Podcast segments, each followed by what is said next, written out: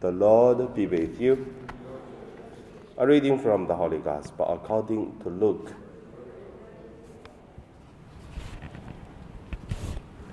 Some Pharisees came and said to Jesus, Get away from here, for Herod want to kill you. Jesus said to the Pharisees, Go and tell that fox for me. Listen, I'm casting out the demons and performing cures today and tomorrow, and the, on the third day I finish my work. Yet, today, tomorrow, and the next day I must be on my way, because it is impossible for a prophet to be killed outside of Jerusalem. Jerusalem, Jerusalem, the city that killed the prophets and stones those who were who are sent to, to it. How often have I desired to gather your children together as a hen gathered her brood under her wings, and you were not willing? See, your house is left to you, and I tell you, you will not see me until the time comes when you say, Blessed is the one who comes in the name of the Lord. The Gospel of the Lord.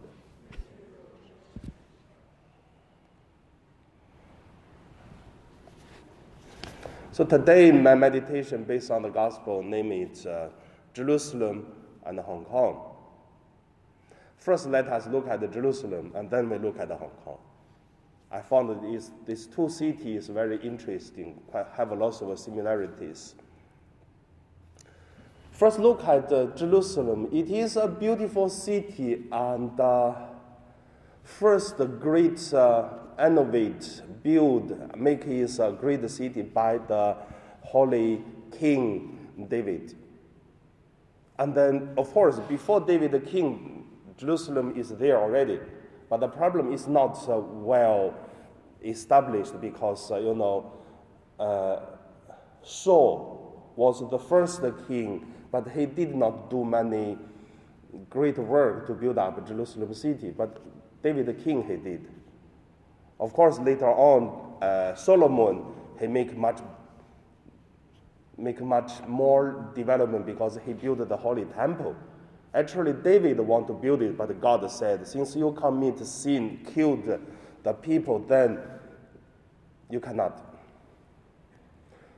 So after Solomon built the city and put the great temple, that's the first temple of the Israel people. And then that pe- the place become uh, uh, for business, for religions, for the politics gathering center.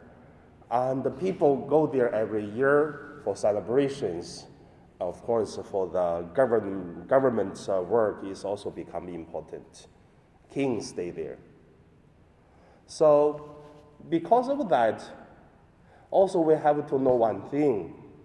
I always share about Abraham is the root for Christianity, for Judaism, for the Muslims. And because of that, also make uh, Jerusalem uh, well known and become very funny position. All the religions fighting for that city. You can thinking about if your house, you are the owner, but at the same time, there's always two owners. Another two people always say, the house is mine, not yours thinking about what will be happened. So that is Jerusalem. Until now, still fighting. And I would say, until end of the world, it never stop. That's the life of uh, Jerusalem. From this on, we look at another way. Jerusalem is not the only a place for these religions, politics, governance, and uh, uh, people's business things. But same time, Jerusalem, it is a place of evil and holy.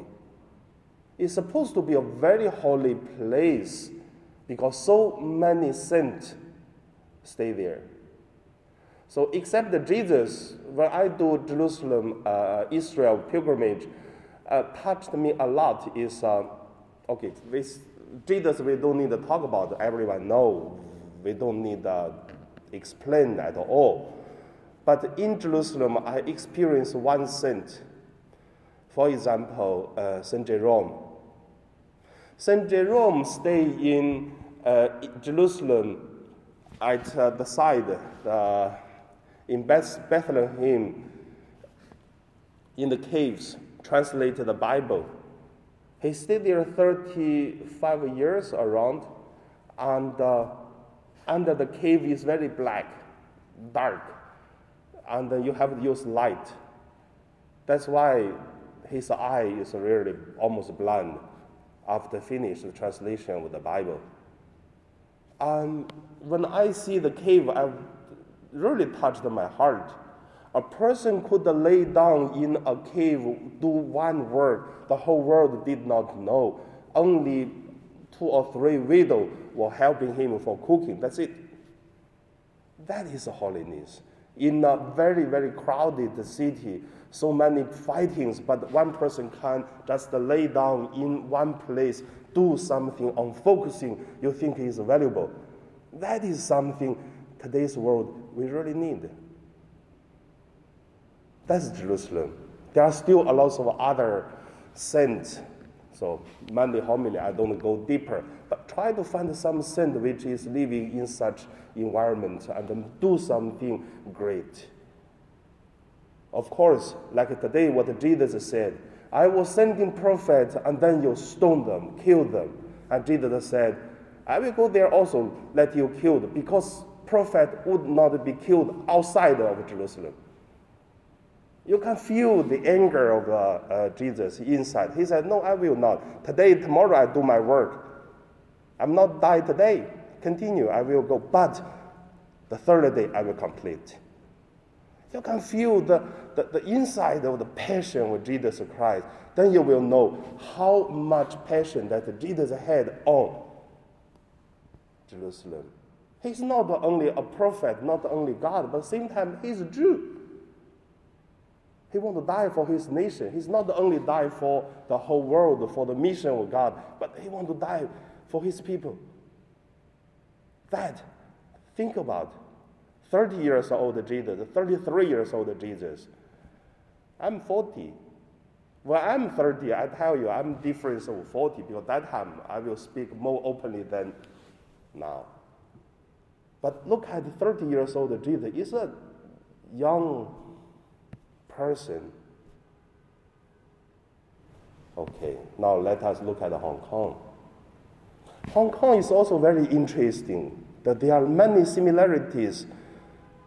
First, Hong Kong belonged to China until when Hong Kong belonged to China. 221 before Jesus. That is Qin dynasty. In Qin dynasty, uh, the first king Qin Shi Huang, so he sent the soldiers to come to the southern part of China. A very interesting thing is the, the general is called uh, Zhao Tuo. So this guy is very interesting. He's from my hometown, from Hebei province very, very close to my home. So he sent this soldier and this general come to the southern part of China. And then he really did uh, a lot of war. So uh, Yunnan province, uh, Guangdong province, include Hong Kong, all this, that's his war territory. And then, yeah, his tomb still in uh, Shijiazhuang now. So from Qin dynasty, and then China already noticed Hong Kong, and then make uh, as a, uh, like how do we call? Uh, it's not a city, but under city, a town. Yes, a town, but it belong to Dongguan. Dongguan it is a higher uh, government uh, city, Dongguan. So, but uh, from Qin dynasty until Tang dynasty, until Yuan dynasty, there's not much things from Hong Kong, but Dongguan is more important. And then until Song dynasty, that make a big change. Because Song dynasty, the central government started sending some people to Hong Kong, mostly are fishermen. Until uh, 1800, the latest, the Qing dynasty, we can see only 3,000 uh, fishermen stayed in Stanley and uh, close to the sea line. But uh, later on, become more stronger because uh, uh, Guang, Guangzhou, that um, place, it is the port, opening port for the foreigners. But later on, the Hong Kong become a port also. But of course, Macau is more important than Hong Kong at that moment because of the Portuguese, the business. So even Hong Kong diocese is out of Macau diocese. Then everything we can see, the big change it is uh, when China lose Hong Kong and then give to uh, the British government. That make a big change until now. So very interesting thing is um, before I don't know much Hong Kong, but the first thing when I know Hong Kong is because when I study in the uh, Hebei University, uh, the teacher university, there is a very famous uh, poem. He, uh, poetry, he wrote a poem. It called the Son of uh, Seven Sons Song. So talk about uh, during the Qing Dynasty, China lost this uh, island things, and then he wrote that.